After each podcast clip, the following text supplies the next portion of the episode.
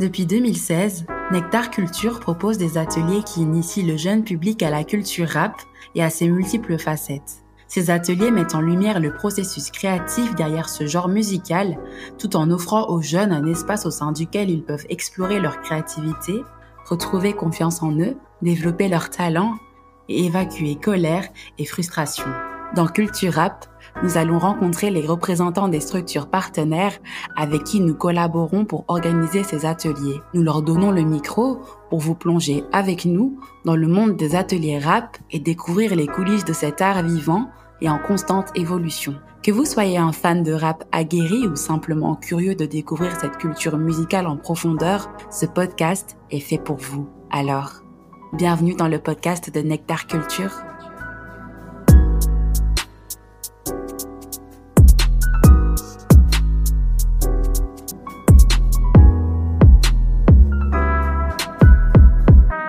Le service Cyprès de l'intercommunal des soins spécialisés de Liège est un lieu de prise en charge pluridisciplinaire dans lequel les patients bénéficient d'un suivi médical, psychologique, éducatif et social dans le but d'une resocialisation individualisée.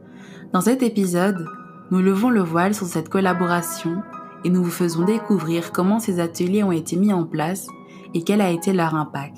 Bienvenue dans Culture Rap. Moi, c'est Benjamin de Roubaix et je suis pédopsychiatre ici dans, dans le service. Moi, c'est Cindy Novello, je suis éducatrice au sein du service. Euh, ben donc, c'est un service de pédopsychiatrie. Euh, la, la, spécificité de ce service, c'est en fait qu'il a été développé suite à l'observation que des jeunes qui se retrouvaient en IPPJ, les IPPJ, c'est les, les, prisons pour jeunes, euh, étaient dépassés et ne savaient pas quoi faire avec ces jeunes-là et donc, ils se sont tournés vers la médecine, vers la, psychologie. Et donc, c'est des ados, 13, 18 ans. Évidemment, c'est des jeunes qui ont commis des délits. Mais les points communs qu'ils ont, c'est que euh, ont un parcours de vie semé de choses euh, au haut potentiel traumatique ce qu'on s'était dit, c'était un de pouvoir mettre en contact ces jeunes avec des gens qui ont qui sont professionnels dans la musique, parce que le fait que ça soit des professionnels, c'est comme si ça nous lançait déjà un message à ces jeunes, euh, un message de, de respect de qui ils sont parce qu'on leur propose quelque chose de sérieux avec des gens qui savent de quoi ils parlent. Et donc, je trouve que c'est une manière de les revaloriser déjà que de leur proposer ça. Le fait que ça soit du rap, évidemment, c'est un média de, de se raconter ou de communiquer, je dirais. Ce qu'on trouve qui est intéressant dans, et potentiellement thérapeutique dans cette démarche, c'est qu'on les pousse à travers ça à relire l'histoire et la re-raconter pour pouvoir retravailler notre euh, relation à nous-mêmes. Eh ben, le fait d'en faire une chanson, d'en faire de l'écriture, d'en faire, c'est, c'est une manière de consacrer du temps et de se dire c'est pas un détail ce que tu viens de me dire là, c'est quelque chose qui a du poids, c'est quelque chose qui a du sens. Et donc à travers le fait de le, de le travailler, c'est, lui, lui donner son, son importance et aussi au, tra au, travers du groupe, au sens plus large, c'est faire un truc tous ensemble pour la cohésion groupe, pour les liens entre eux. Ça a quand même apporté beaucoup de positif. Hein. Entre le début et la fin de la chanson, on a remarqué des liens qui se créaient entre eux et qui n'avaient pas spécialement avant les ateliers. Aussi un objectif de plaisir. Euh, c'est on est dans un hôpital psychiatrique.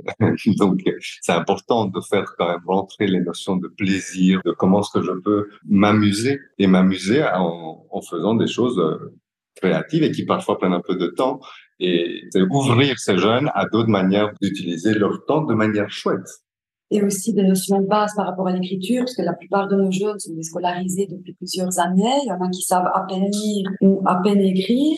Et là, ben, Jerry et Déo leur ont quand même appris à structurer des phrases, sujet, verbe, complément, donner un sens à leurs phrases, alors que la plupart de nos jeunes écrivent comme on écrit par SMS, deux, trois mots euh, qui s'écrivent comme ça se prononcent. Et là, ça leur a apporté énormément de choses aussi au niveau de l'écriture et de la parole. Et je pense euh, à un de nos jeunes qui a participé au premier groupe de rap. C'était très difficile pour lui. Quand il parlait, il n'articulait pas. On devait souvent le faire répéter, lui demander ce qu'il raconte. L'atelier l'a vraiment aidé à poser ses phrases, à poser ses mots. C'est en fait, je suis acteur de la relecture de mon histoire. Je sais pas changer le passé, mais je sais changer moi la position que je prends par rapport à ça, la manière dont je le je le revisite. Et ça, ça change tout. C'est vrai que parfois ils ont dû écourter, mais ils ont quand même su maintenir le jeune dans le projet du début à la fin. Et ça, c'était vraiment notre crainte. Hein. Oui, ils sont, ils sont difficiles à, à garder euh, jusqu'au bout dans un, un projet. Donc, c'était aussi l'intérêt du projet d'arriver à, à, un, résultat. Mais j'ai l'impression qu'ils ont tout à fait bien compris avec qui ils travaillaient et tous les enjeux que ça avait de faire un atelier rap avec ces jeunes-là. Et vu ce que c'est, hein, c'est pas rien de se raconter dans son histoire traumatique, qu'il faut pouvoir avoir cette cette patience, cette, euh, cette bienveillance et cette flexibilité. Ils ont vraiment su les apprivoiser, ils ont su les valoriser.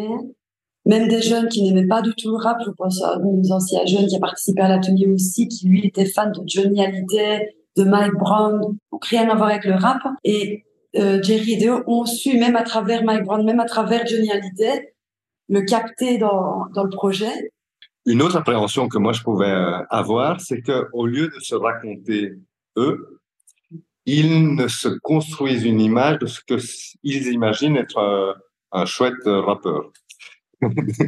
euh, et que donc, parce qu'en plus c'est déjà, euh, c'est déjà une, une, manière de faire qu'ils ont. Hein. Des jeunes qui ont des parcours de vie extrêmement rudes, ben, ils peuvent s'inventer une autre vie parce qu'elle est plus sympa à raconter. Mais qu'alors, on passe à côté de, de l'objectif un peu, puisque si c'est juste pour euh, se la jouer un peu et faire semblant que je suis un, un grand euh, loupard et que c'est une chose chouette, ben évidemment, dans un service euh, où on est avec des jeunes qui sont délinquants, ça pourrait être un problème. Mais en fait, c'est une, petite étape au départ, on a l'impression, ce, besoin de se, se mousser. Et puis après, quand on en arrive quand même à vraiment leur histoire, et c'est là où ça redevient intéressant, c'est où on peut leur montrer qu'il y a que quand ils se racontent là dans quelque chose d'authentique que leur rap devient devient chouette pour les autres. Quand ils essayent de, de s'imaginer ce que c'est la vie de quelqu'un d'autre et qu'ils la racontent de manière inauthentique, en fait leur rap il est nul. c'est quand ils parlent d'eux que ça devient intéressant. Je trouve que c'est super intéressant et que c'est et que c'est super riche. C'est riche aussi parce que ça permet à nos jeunes d'être en contact euh, assez important avec des gens qui ne sont pas dans le soin euh, pur et dur. C'est quand même très, très agréable pour eux de pouvoir être dans un contact différent avec des adultes qui viennent pas pour les soigner. C'est génial de, de, de, leur permettre de se raconter, de relire leur histoire, de se renarcissiser, comme on le disait. Donc, euh... Mais je répète ce que tu as dit tout à l'heure, des rappeurs professionnels. Et ça, on l'entend souvent dire, eh, c'est des vrais rappeurs, hein ça, ça leur fait un énorme bien, quoi. Et je crois que c'est important que les hôpitaux psychiatriques soient perméables aussi à l'extérieur, qu'on sache ce qui s'y passe, que ça permet d'oxygéner un peu les, les hôpitaux. Depuis tout petit, je reste fort. Malgré les problèmes, je perds pas le nord. Regarde la vie que je mène, j'ai tout appris dehors. Mes parents se disputaient, je devais rester droit. Ne pas basculer, rester fort, peu importe le poids du sort. Tomber plusieurs fois me relève à chaque pas. Dehors, le monde est froid. Personne pour aider, on est tombé trop bas. Plongé dans l'alcool comme dans un combat, je pouvais m'y voir deux fois, je pouvais m'y voir deux fois.